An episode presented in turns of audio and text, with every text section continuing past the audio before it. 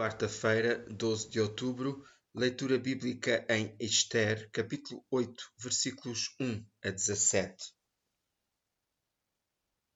Estou com certeza de acordo com o vosso desejo. Mandem uma mensagem a todos os judeus, dizendo-lhes o que quiserem, em nome do Rei. Podem selá-la com o anel real, para que não possa ser revogada.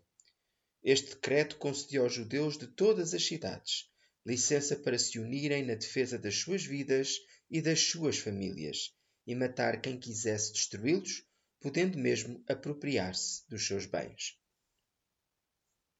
A ironia de Deus. Mardoqueu é posto na casa e lugar de Amã. Tudo bem para ele, mas ainda havia a questão do decreto para matar os judeus. É então que Esther, com toda a diplomacia, volta a interceder junto do rei a favor do seu povo.